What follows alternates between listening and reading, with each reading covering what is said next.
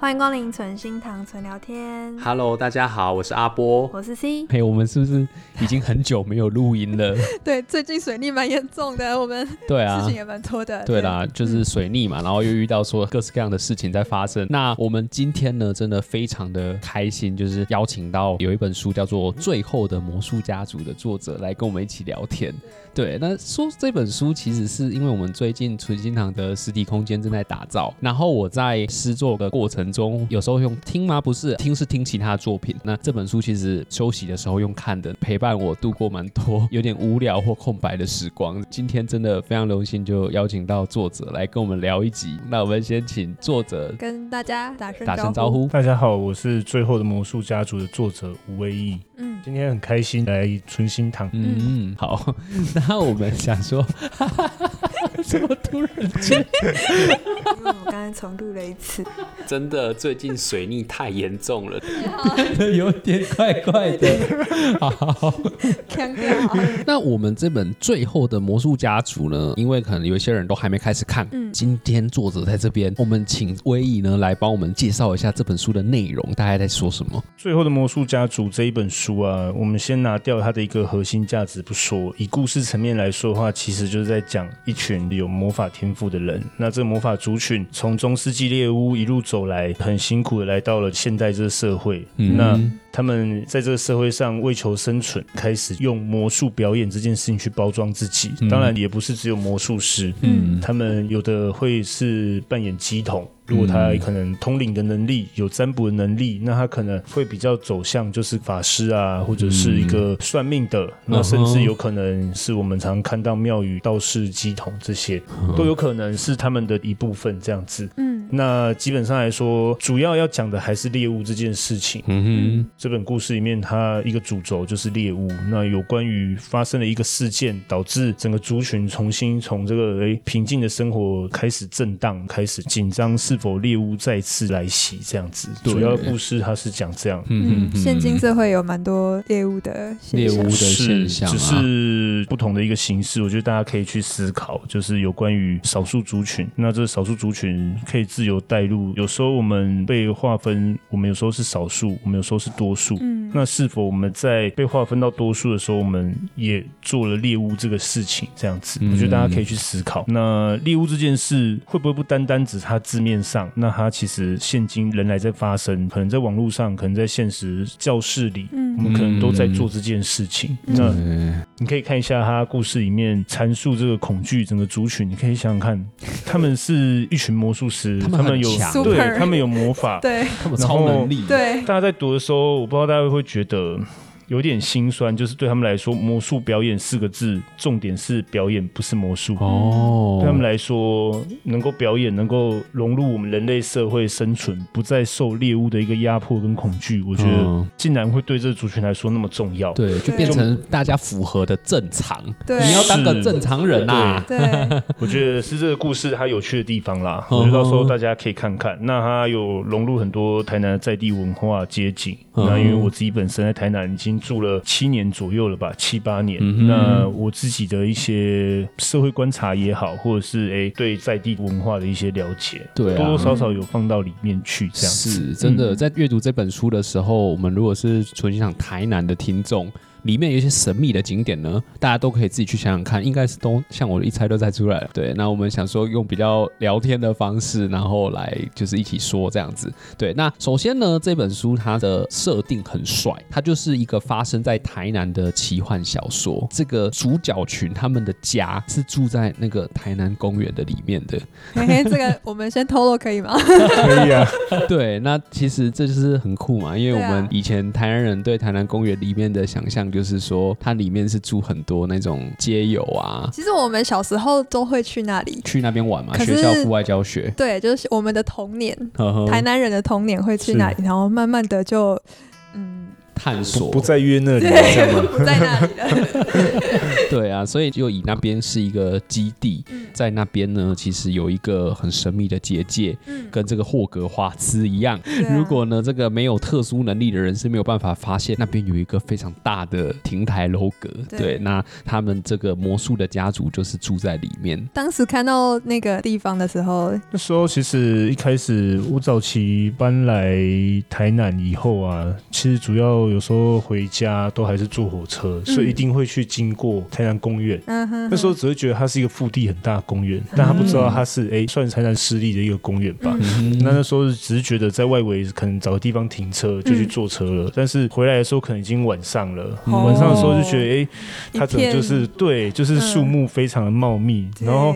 如果从另外一边骑过去的话，会看到好像有湖，跟就是凉亭，就觉得哇，这里面是。后来我是真的有进去过几次啦，就是去走走，然后觉得这地方不拿来写真的太可惜了，所以 这一次作品里面是有把它放进去的。这样，台南公园故事真的也是蛮多的，对，各种故事，对对。然后这个故事它是奇幻故事嘛？那奇幻故事的话呢，是说在我们这个世界上有一种职业叫魔术师，还有像鸡童、神职人员，或者是像纯心郎空间的法师、嗯、算命师，哦，那这些人呢？你怎么知道他变的是魔术？嗯，他搞不好不是变出火焰哦，是真的会喷火。对啊，对，那这个就是我们这本书最主要的一个设定，这样子。是。那除了这个之外呢，我们里面有讲到有一些反派，那可不可以就是大概跟我们讲一下这本书里面反派是怎么样的设定？哎、欸，其实整个魔术族群啊，嗯、他们从中古世纪到现在。他们经历了猎巫，发生很多事情，最后为了生存，他们开始就是表演魔术，融入这个社会，隐藏自己的真实身份。那这是一个趋势，是一个大方向。但就是一般趋势之中，一定会有一些你说保守派也好，或者是比较不那么愿意屈就于他人。毕竟他们都是有天赋的一群人，那为什么要就是去取悦别人？为什么要在舞台上表演？那把他的天赋隐藏起来，做一个娱乐性质的表演，就为了生存。那一定会有这样子的一个存在。那这种保守派，以现今社会来说，有时候保守派对他们来说是保守，对人类社会来说是一个非常大的一个侵略的特质。嗯、因为如果你是一个某种层面来说比较高等的一个文明、文化或者是人种的话，你一定会不甘愿就是只是诶屈居于其他人之下，或者是跟他们和平相处。嗯，那其实这部作品里面的另外一个家族侯家，他的一个性质就会比较像是这样。那他们比较独立、封闭。他是一个比较封闭的家族，相对于左家，左家他们比较多在这个社会上已经开始，不管各个层面，他们都去接触到，像是他们的大家长左炫三，那他在故事中身份是一个文化部长这样子。有什么隐喻吗？他这部分，诶，插图的部分可能会是有参考了，但就是对对对对，但我个人在写，并没有特别去想到这一块这样子，嗯，因为都是三哥嘛，对不对？一样都是三哥啊，三哥也是。一个帅气的 的绅士的样子，就哎奇怪，这是不是有一些重叠这样子？因为这个角色算不错，所以就算大家要雷同的话，应该也不会怎么样。对，帅气强大。那其实侯家的话，他相较来说比较封闭，那他自己跟自己魔术族群其实也没有很直接的太多的往来。那跟这个社会更不用说了，他们大家长侯武，侯武基本上他也是都一直关在他自己家里阁楼里。对啊，然后有大量的一个。仆人仆役在就是照顾他这样子，对对对，然后他们家其实是很帅的，很特殊的。那这些细节呢，我觉得其实大家去探索书里面就知道，哇，侯武家的世界是怎么样跟人家不一样，对，真的非常的精彩。那侯武这个角色，其实在他这个故事之中啊，他表现的就是嗯，不甘趋于和平。嗯、那对他来说的话，他的和平不是其他人想要的那一种和平，他的和平是他凌驾于其他人之上，嗯、那取得的整个。族群的不败地位也好，或者是真正的不需要再担心猎物来临的这一种平静，这样子，嗯、对，所以、嗯、那相对来说，跟整个族群的走向是大相径庭的，嗯、是不同的这样子，嗯、对啊，嗯。嗯。嗯，对，就是因为其实像我们一开始是先问反派嘛，对、啊，那我们的主角他们就是反派的对手嘛，对不对？嗯、那对手他们其实是一个比较世俗化的魔术家族，可以这么说，因为虽然说他们很强，他们是超。人高人一等，可是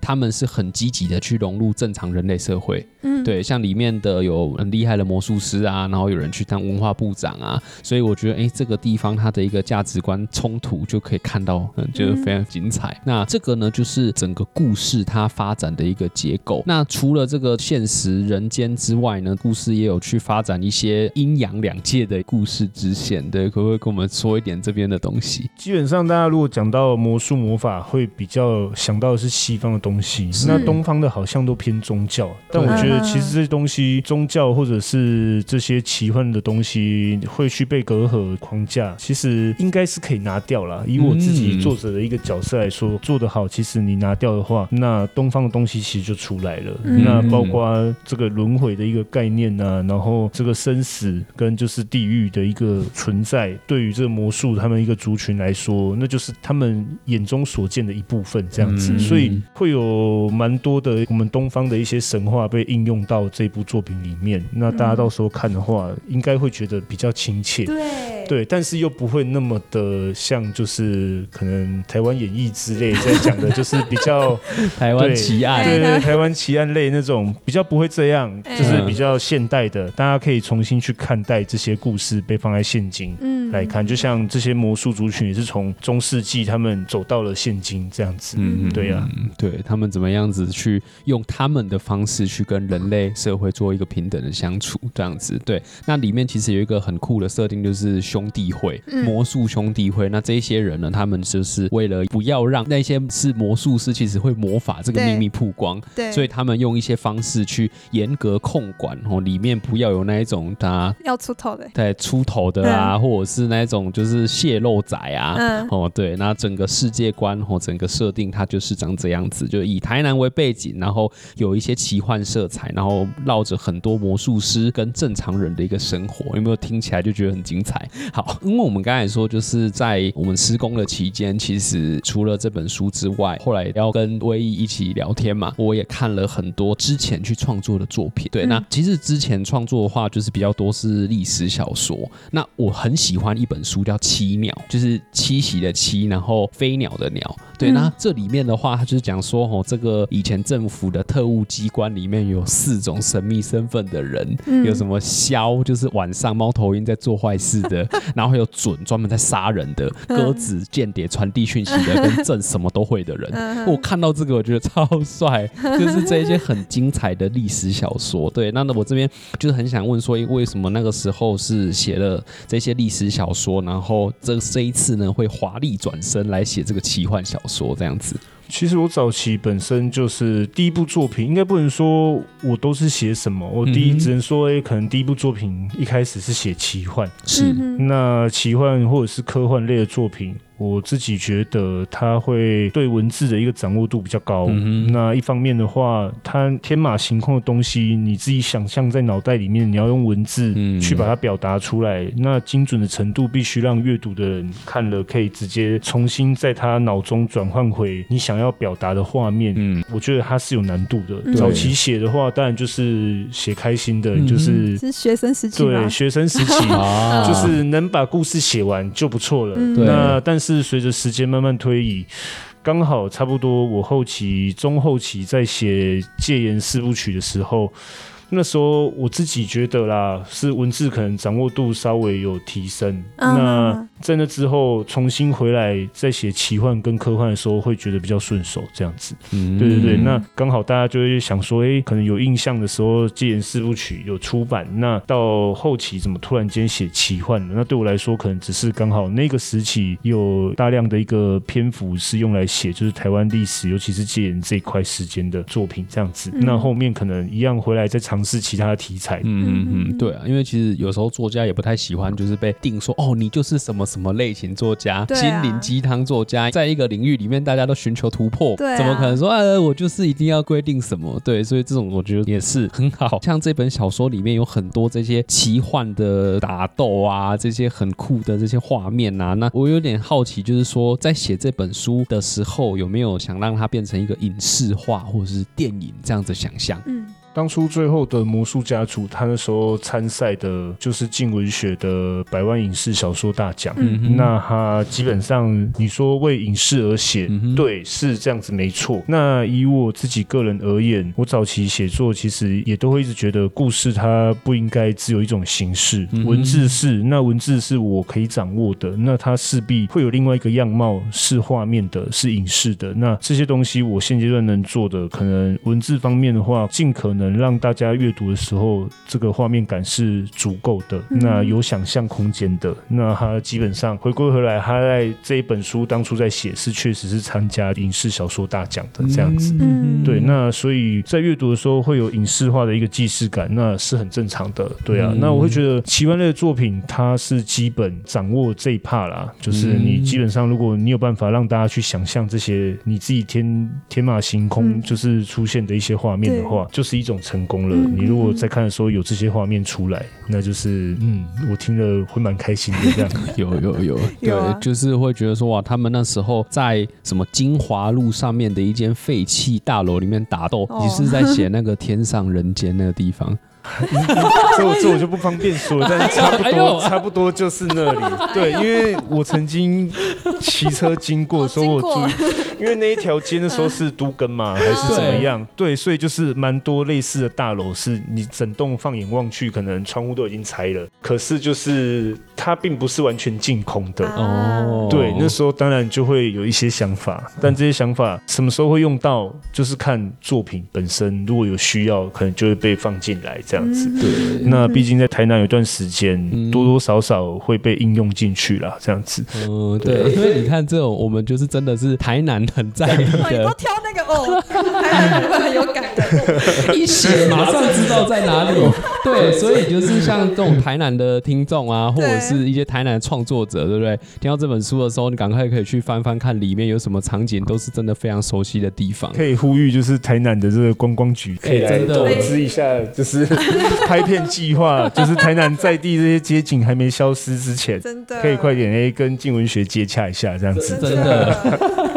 像这个，我就再补充说一下，就是里面有一个哀顺宫，哀顺宫它的一个地位是什么？我有点忘记了。它比较像是，它只是一个落难神明的收容所，对它就是一间破屋，嗯哼，然后藏在就是巷子里面。嗯，重点就是可能爱国奖券流行的那个年代，大家在签那个大家乐，哦，应该没错吧？大家乐。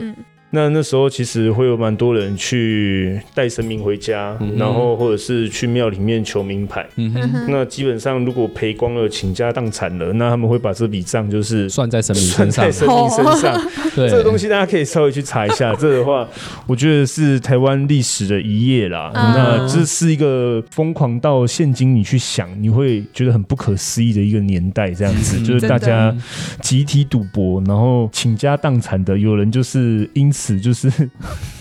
赔光了以后发疯的也有，然后拿刀去庙里面砍神明的也有，嗯、把就是家里面本来在供奉的神明，就是砍一砍当柴烧，再丢在路边的都有。真的，这些都可以，就是应该蛮多一些新闻报道是可以找到以前这些资讯的。嗯，对，那其实哀顺宫它就是有一个鸡童把这些落难神明请回来，因为它本身的一个体质比较偏就是通灵的。哦，对，那它基本上来说，它也是魔术师他们的其中一个行业啦。乩童，那他们基本上就是把落难神明请回家，然后照顾这样子，继续供奉他们。对，爱顺宫在故事里面是这样子。对，因为其实大家不用去 Google 说爱顺宫在哪里，那是不存在的。对，但是身为这个资深的台南人，哎，你大概看一下就知道在什么地方，而且其实他就在存心堂的旁边。对，我们默默就产生连结了。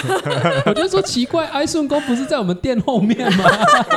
只是我在有结界。有结界，对对，有结界，对，然后往地上撒一碗红豆汤，它就会就是出现了这样子，就浮出来这样。对啊，因为我真的觉得说这个文化局啊，文化局之前也是有跟我们合作过啊。对，就除了这个影视计划之外，我觉得也可以来一个什么台南的什么最后魔术家族的都市小旅行啊，哎，或者是一个解谜游戏也不错。对啊，就是哦有某一段故事说哦这个猴之初啊，跟一些坏人在这边打架，他们可能有一些理念上。上面的冲突，就找可能里面的某一些景点，然后我们在这边玩游戏，嗯、感觉这也是一个啊可以去考虑的一个方向。我觉得应该是非常精彩。对，嗯、好像我这样子是不是会不小心剧透太多，把一些天机呢都泄露完？对、嗯、我们还是要留很多部分让大家去探索了，包含就是里面台南的神秘的景点。对，有时候我可能经过什么地方说，说哦有有，这就是那一本书里面讲的。它里面有一个点，就是写到我们现在哦，就是我们现在的存心堂这样，在爱顺宫的附近这样子，可以来自己大家就是如果来来存心堂的人的话，也可以到附近走一走，那些老街区的庙都有可能是我们小说里面的情景这样子。对，好，那除了这个内容之外啊，那这边我也很好奇一个点，就是你在写这本小说的时候，最一开始的那个灵感是什么？最早期其实还是比较简单的一个发想啦，对，就是看一些魔术表演，你会觉得太不真实，就是怎么可能办得到这件事？如果他们都没说谎的话，那就是这魔术这样子。我觉得以我这个理性的大脑，我是不相信的。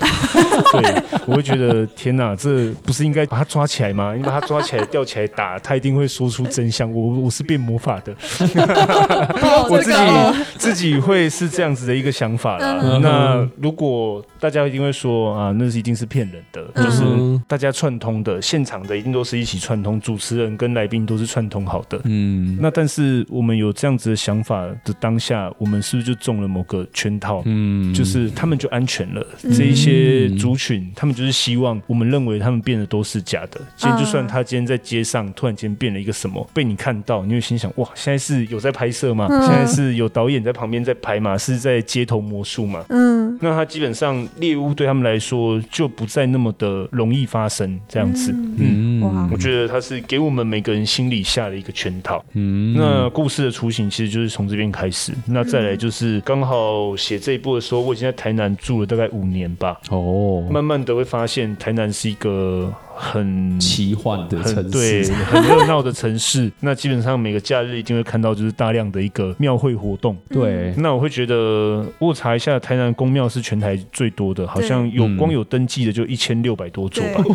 这是真的蛮惊人的一个数字。这样，第二名、第二名跟第三名还离他有一点距离，不过确实都是在南部啦。对，嗯，那我会觉得，你说现今社会有什么奇幻的事情，宫庙算是一种吧。嗯，就是其实他们。蛮多可以的，蛮多神迹故事，其实都是有留下来的。以台湾的一个文化来说，是查得到的啦。嗯，其他一样是华文地区的，可能有一些因素有被抹消掉了。但以台湾来说，都算是这些东西是有保存下来的。对，嗯嗯，所以我会觉得，哎、欸，这是一个不错的一个舞台。那魔术师这东西跟在地的一个东西，它的一个结合会冲突吗？当然有可能会。那我自己会觉得，当你读这本书的时候，这个冲突你不觉得奇怪？那是不是其实社会上很多你觉得奇怪的事，就是有关于你的包容度到哪里？一个文明的社会是不是奇怪反而不奇怪这样子？嗯，接纳多元。然后现代文化的一个社会应该是要接纳多元的，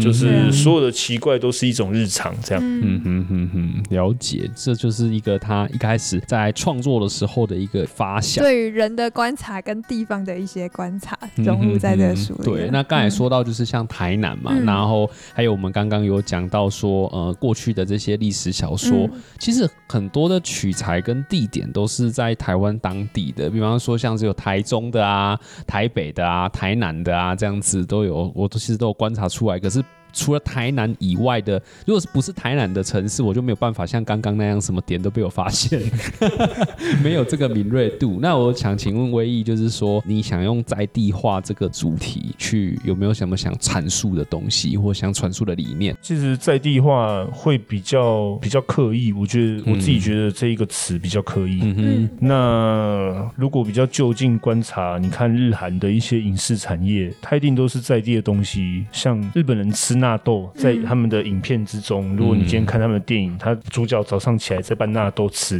你会觉得哇，这个东西好日本哦。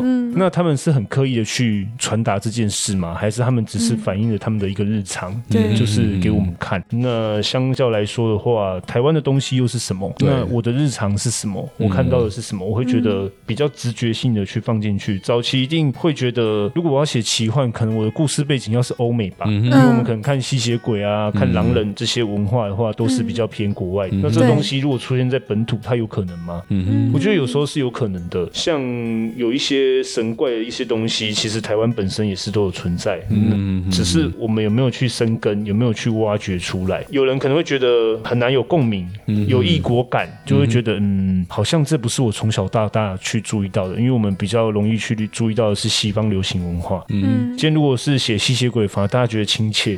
但今天如果写了一个台湾在地的人面扭，你就会觉得嗯，这是什么？对。但它其实才是我们自己的。那我会觉得这个异国感是一件好事，因为我们其实有时候在看作品的时候，这异国感是有加分的。你今天会觉得这文化有一点点距离，你有办法就是沉浸式的去享受它。嗯嗯。那如何把台南在地的东西写的让你觉得好像很亲切，但又好像另一个时空？那我会觉得，嗯，这是我作品想要表达的。台湾的魅力所在，其实是在这里。对啊，对啊，这个就是人家说越在地也是越国际嘛。那如果说今天在一个外国的场合里面讲到说，哎，台湾的文化啊是什么？那我们把这些精彩的东西讲出来，其实是真的很吸引人的。像其实我们存心堂专门就是在研究台南在地文史嘛。那我们在这些考察跟研究之中，其实发现有大量的素材都是可以这样子被用的。对，像其实我觉得有一些东西 maybe 很适合魔术家族，像宋江镇，因为这我知道。对，对因为宋江镇他们不是纯粹的，我觉得更直接一点是八家将。嗯，因为八家将他们在操练的时候，他们是有一个仪式，对，他们要可能画脸啊，然后请神上去啊，那他们可能变成是副神的战士。对，是是是 真是没错，就是有一种很帅气的感觉。对啊，那觉得说如果这个东西 maybe 这本书未来有第二集、第三集的时候，哎，有没有考虑就是在路边有一个金头发的少年，然后他平常时候突然间这个起来，然后超强。以这个世界观来说，确实是还在延伸中啊，它是有下一步的。最后魔术家族，它其实故事最后是有一个彩蛋的，是佐伯的部分这样子。那以同一个世界观去做延伸，有在完善另外一个部分，就是驱魔体系这样子。哦，对，那基本上的话，它片尾的那个是它的，你说前传也好，因为它时间点的话，算是佐伯小时候到他消失之前。这段时间有把佐伯就是比较完整的去描述出来。那他讲的其实是一个驱魔体系，这样子就是有关于魔术族群之中他们的一个驱魔体系。那我们目前看到的这一本讲的比较偏生存，你们他们如何在这个社会中生存？那相较来说，除了魔术师以外，其实是还有魔女的，就同一个世界观架构，它其实是很大的。那其实以目前魔术家族来说，嗯，它算是有完善，把一个世界观已经呈现蛮完整的了。只是说每个事物它其实有很多面向，那包括这个族群也是。嗯、那刚刚有讲到，就是魔术兄弟会，它有点类似自我审核的一个机制，它里面有一个部门，其实就专门做这件事，嗯、就是我们总是要看一下会不会有害群之马危害到我们的族群。对，也就是说泄密仔，对，是会有这样子的一个角色在的。那他其实驱魔体系驱的是哪一种魔？就是对他们自己而言，他们也是某一种，所以他们有时候除了对付可能好你说恶灵或者什么。之外，无形的。那也有可能，他们针对比较像猴舞这样子的，比较他们乖的魔术师，对他们也有可能有他们的手段，这是下一部作品的一个主题，这样子。对啊，好期待哦！是以佐伯为故事的一个中心去做，这样子，就是一些专门在清理门户的魔术师，真的，对。哇，哎，这样子又好像那种特务机构，调性不同。OK，对，那里面你最喜欢哪一个？两部加一起的话，就是佐伯的部分。如果以最后魔术家族来说，比较喜欢的一个角色的话，我个人也蛮惊讶的。我是喜欢主角，因为一般来说我不太会去喜欢主角，嗯、因为主角他要背负一些政治正确对的一些责任在。嗯、那也不能说我是一个政治不正确的人，只是我个人比较随心所欲，嗯、所以写作就是一件随心所欲的事情。所以对我来说，有太多的一个社会责任，其实是相对来说比较沉重的这样子。嗯、那但是佐纪这个角色，他蛮特别的地方在于他。在故事一路这样走来，他追寻了很多事情以后，他发觉自己也好，或者是找他哥哥消失的哥哥也好。嗯哼。那其实到了最后一部分的时候，他有没有社会化？他有社会化。那他的一个初衷在不在？也还在。那这个妥协没有意义。那这个妥协难道单单只是为了生存吗？还是对整个魔术族群来说，它是一个里程碑？嗯。他就是重新带着大家走往一个可能之后再也不会有隔阂的一个世界也好。嗯，大家到底科学跟神学一个界限是在哪里？嗯哼，那我觉得这个妥协，现阶段的妥协是为了走更长远的路，这件事情我自己个人是蛮有感触的啦。嗯哼，因为我本身也是有工作，有正职工作。好，你要说正职嘛，可能对我来说那个比较像副业，写作可能才是正职。是，那基本上来说，这是是不是一种妥协？它是一种妥协，那有没有意义？它是有意义的。长远来说的话，你会慢慢的去认清到，你当初觉得你压榨了你写作的时间去做这些工作养活自己。对，那相较来说，它可能是你创作的养分来源，也有可能你创作的养分不只是出现在作品上，你在你的工作上，你的表现哦，都有可能去做一个嗯，你说，我觉得它是一个两边斜杠的一个，对，就是两边都在互相提供养分，然后让你成长。对那这个东西，我觉得比单单只是写作来的，嗯，对我来说意义是更不一样的。这样子，对，因为其实像我爸妈、父母，他们都会觉得说啊，你就把一件事情做好就好啦，就是好好的、不断的像他们所想象的社会地位往上爬。那你为什么要去做很多一些我也不知道你在干嘛的事情？对，可是我觉得在这个时代的人，好像就我们可能这个世代的人，都好像是变成需要去做斜杠这件事情，做自己真的想做的。对，然后其实刚刚说到的，就是说这个斜杠是会为自己的本业加分的。自己的本业其实也有可能会为斜杠做一些养分供给。对，对，我觉得它分两个部分。嗯、早期我们的父职辈他们可能比较在意的是社会认同。对，不管你做任何职业，哦，医生、律师，他就是社会地位好的。嗯、然后你今天从商的，哦，大老板，嗯、他们可能会有各种就是社会认同的期待。那到底自我认同是什么？嗯、那个年代的他们可能对这四个字是陌生的，对。但以我们这一辈来说，你同时背负了父母可能对你的一个社会认同的期望，对，你必须去做到这一部分。你可能你的职业是老师，可能是医生，可能是律师，嗯，都有可能。那基本上来说的话，那自我认同又是什么？嗯、是我们已经开始正在追求的。那这东西变成斜杠的部分，你说比较辛苦吗？我觉得这个过程当然是辛苦的，但嗯，如果你正在追寻自我的一个过程，并且你已经就是开始满足自己的一个自我认同的这一 part 的话，嗯、那我会觉得说